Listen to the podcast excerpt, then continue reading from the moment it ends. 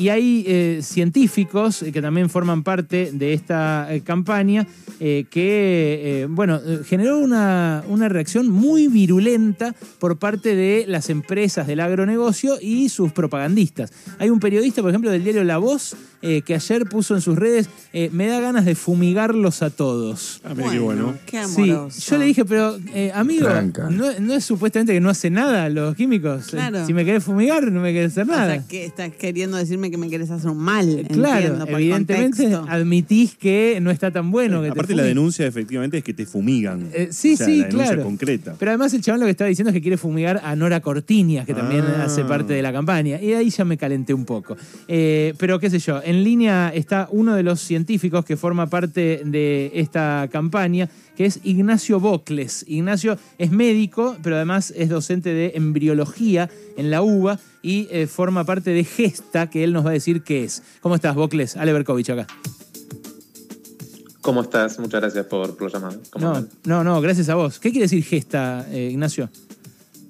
Gesta colectiva es un grupo de epidemiología eh, que es, por las siglas ¿no? de, epidemiología, sociedad, territorio y ambiente, eh, que integramos tanto algunos médicos, biólogos, eh, químicos, ecólogos, sociólogos, que trabajamos sobre el, problema de, poblaciones expuestas a, distintos contaminantes ambientales, en particular estuvimos trabajando mucho con agrotóxicos hasta ahora, poblaciones, aquellos que se denominan a sí mismos pueblos fumigados, mm. que vienen denunciando hace muchos años el aumento de, de problemas en la salud, eh, desde algunos más que se podrían considerar banales, desde cuestiones alérgicas, por ejemplo, hasta algunos mucho más graves impactantes, como aumento de incidencia de cáncer, malformaciones congénitas, abortos, en las, en las poblaciones ¿no? más, más cercanas, ¿no? Eh, absolutamente rodeadas por, por campos productivos para, para la agroindustria, ¿no? Mm. Eh, a, ver, eh, vos, Ignacio, has podido medir la presencia de glifosato en sangre, por ejemplo, ¿verdad? Sí, la, medición, técnicamente el glifosato se, mide en orina con la tecnología que tenemos disponible.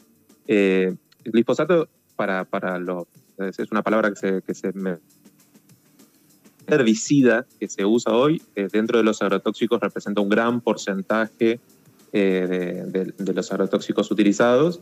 Hay algunos que se pueden medir en orina, otros que se pueden medir en sangre, y hay algunos que se miden indirectamente con distintas formas de daño que generan, ¿no? Pero sí. Pero lo que dicen ustedes es que eh, todas las personas, incluso los que no vivimos cerca de campos que sean fumigados con agroquímicos, eh, todos tenemos, o, casi todos, algo de glifosato circulando en nuestro cuerpo. Exactamente, cada vez más hay más, hay más trabajos en donde demuestran que población urbana de grandes ciudades eh, tiene, tiene presencia de estos, de estos venenos en el cuerpo. Eh, hace un año y medio, dos años, se hizo en París eh, con tecnología. Lo que tienen los europeos es que muchas veces tienen tecnología que es mucho más sensible que la que tenemos nosotros. Mm. En el caso de los franceses, hasta 10 veces más pueden detectar que lo que detectamos nosotros. Y se encontraban con porcentajes dentro de población urbana en París eh, que tenían glifosato en un país que usa mucho menos glifosato que nosotros, ¿no? Estamos hablando. Y, eh, lo que se ve cada vez más es eso, la, exposición a agrotóxicos en población urbana es, eh, está bastante universalizada. ¿Y esto es algo que genere algún malestar o que, o que pueda traer alguna consecuencia o todavía no estamos en condiciones de saberlo? Naturalmente, o sea, hay, hay ambiental a, distintos contaminantes. Trata de quedarte quieto, Ignacio, que te perdemos la, conexión. Si estás en un lugar de, de Wi-Fi, quédate lo más quieto posible, así no se interrumpe lo que decís. Ah, dale, dale.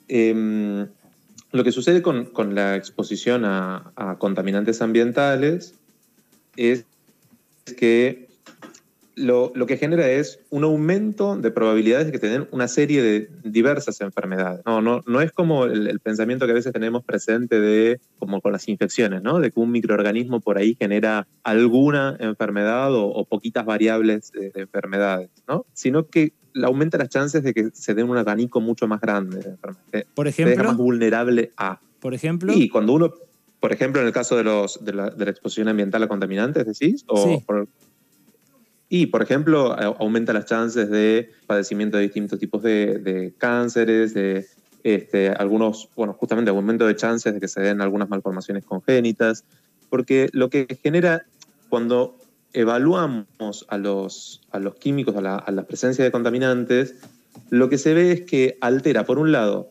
a los tejidos directamente, generando daño celular y daño tisular, o sea, daño directamente en los cuerpos, pero además a la forma en la que se comunican entre sí. Entonces, a cómo se organizan. Entonces, en el desarrollo embrionario, por ejemplo, es un momento en donde hay particular vulnerabilidad, porque se está configurando el cuerpo por cómo se comportan las células. Entonces, aumenta cuando aparece ruido ambiental por contaminantes y con los agrotóxicos es donde, o sea, en los últimos años es donde más se ha visto, Sí. Entre, entre las propias partes del embrión y se generan malformaciones, aumentan mucho las chances de malformación. Entonces, tenés por un lado este daño que se da por la comunicación entre los tejidos y por otro lado que genera daño en el ADN propiamente dicho y muerte celular también. Entonces, es un estrés constante que algunos cuerpos pueden regular un poco más y no genera enfermedad, pero otros, otros no lo logran hacer y se generan distintos tipos de enfermedades.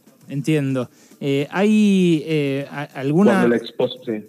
¿Hay, hay, hay algún indicador que, que genere especial preocupación respecto del uso en Argentina? Argentina es un país que, que tenga mucho glifosato en sus campos, especialmente, a diferencia de otros, no sé, de Latinoamérica. Sé que en Europa no se usa, pero en Latinoamérica imagino que sí. Sí, Argentina es, es de- dentro de los países de Latinoamérica de los que más usa. Brasil y Argentina son de, de los países que más usan esto. Eh, están en, el ranking mundial, digamos, de- de- del uso de glifosato y distintos otros agrotóxicos, pero el glifosato en particular. También por el lugar que ha tomado en la producción, eh, eh, en la producción agroindustrial en el mundo. ¿no? Este tipo de, este el glifosato en particular es un veneno que es parte de un, de un paquete tecnológico que está al servicio de la gran concentración del capital en el, en el agro, ¿no? Es bien de, de la soja transgénica que, que apunta a cierta, a cierta economía, o sea, está, está lejos de plantearse la alimentación, está yendo a, a- a venderse a China, ¿no? A distintos mercados, y es donde está volcado la, la gran parte del agro argentino. Bueno, Entonces acá- Argentina es... Sí. Ah, Sobre este punto, eh, hoy escribió en Infobae una nota Antonio Aracre, el CEO de Singenta, que escucha pasaron cosas que nosotros hemos entrevistado varias veces. Eh, él dice, abandonar el uso de semillas mejoradas, de fitosanitarios o de fertilizantes significaría aceptar que la producción de alimentos caiga a la mitad de lo que el mundo produce hoy. Esto es eh, una advertencia que suelen hacer eh, muchos de los representantes, de los actores, de los voceros del agronegocio, y que para mí es atendible. Eh, pero él dice, sería como aceptar que empecemos a transitar una hambruna con peores consecuencias que la de una pandemia sin vacunas. ¿Vos qué decís frente a esto, Ignacio? No, bajo ningún punto de vista. O sea, él, evidentemente funciona como un propagandista y, ocupa un lugar para una empresa que es de las principales que hace esto en el mundo. Eh, con lo cual, la, verdad es que es, es poco científico y, y por más que se lo traten de pintar de esa manera, la soja nada tiene que ver con la alimentación. Eh, en todo caso, puede estar presente en algunas cosas que se venden para comer, pero de alimento no tienen nada. Eh, y de hecho, en lo que es producción de alimento, no, no, no está presente esto. Eh, se, lo, se lo trata de comprar mucho con remedios, ¿no? Usan, usan la metáfora de, remedios del campo, ¿no? Para estos agrotóxicos. Y es un problema, porque de hecho las, parten de muchas promesas que hacen, ¿no? La promesa con estos agrotóxicos y con la tecnología transgénica es que cuando esto estamos hablando del 96, cuando se instala este sistema, decían que cada vez iban a necesitar menos por el tipo de tecnología que era. Era bastante contraintuitivo, pero esa era su propaganda. Se puede rastrear tranquilamente. Todos somos, este, eh, todos somos este, parte de, de- de un gran archivo, ¿no? Entonces se puede buscar y está esto. ¿no? ¿Y qué pasó? Cada vez se va a necesitar menos. ¿Y qué cada pasó? vez se necesitó más y se hacen, la- las plantaciones se hacen adictas a estos químicos. Bueno, pero- Entonces cada pero vez necesitan más agrotóxicos para poder generar. Sí. Eso es cierto, pero también es cierto que la soja se usa como insumo para alimentos que sí se venden y se comen. O sea, la soja es el forraje. Para comestibles. Claro, es el forraje para, de para los cerdos. No, pero también de animales. O sea, la, gran compra de China de soja argentina es para alimentar a sus cerdos con los pellets. Sí, y de hecho tuvimos un problema muy grande con Europa por el, por el uso de soja argentina para, para, alimentar, para alimentar chanchos, por el aumento de enfermedades en los chanchos que comían esta soja transgénica. O sea, hay una serie de, problemas que están puestos en juego porque además estamos hablando de un tipo de producción que es un tipo de producción que se la llama industrial, pero me parece que llega a un, un- a, un, a un rango cualitativo más amplio. Tampoco me quiero poner a hablar de cosas que por ahí se corren de mi, de, de mi, campo, de, de- de mi área de experticia, pero Mm. que efectivamente lo que muestran es que eh, te, te genera unas variables, unas variables en términos de alteración de calidad de eso, ¿no? Le seguimos diciendo, este, seguimos hablando de la soja como si fuese lo mismo que una soja no transgénica, como Mm. si no tuviese esto, esta carga de venenos, como si estos venenos no generaran una, una cadena trófica en donde aquellos que lo, se alimentan de esto no tienen ningún efecto. Y de hecho, está estudiado efectivamente con estos chanchos, por ejemplo, que se alimentan de esto, el aumento de enfermedades en los chanchos y el aumento de, eh, problemas hereditarios en estos chanchos. Esto está todo publicado en revistas de alto impacto internacional, eh, la, investigación científica está presente. Hay algo que, me parece importante decir de esto, que es parte de gran, eh, del gran discurso de las corporaciones que estuvo presente con el tabaco, que estuvo presente con el calentamiento global, que estuvo presente como una herramienta discursiva y propagandística que siempre plantear que no hay ciencia, que diga esto y decir que la ciencia los apoya, que cuando uno va a los trabajos científicos se encuentra con que no es cierto. Se, se encuentra con que la mayor parte y la abundante mayoría de los trabajos científicos está- están demostrando el daño que generan, pero lo que tienen estas personas es una gran, una gran máquina de propaganda. Entonces, hay que decir, la investigación científica alrededor de estos problemas o de estos temas, lo que demuestra es el daño que generan. El daño a nivel de salud humana, a nivel de salud en animales, a nivel del daño ecológico y ecosistémico que generan, dañando grandes ecosistemas que generan otros problemas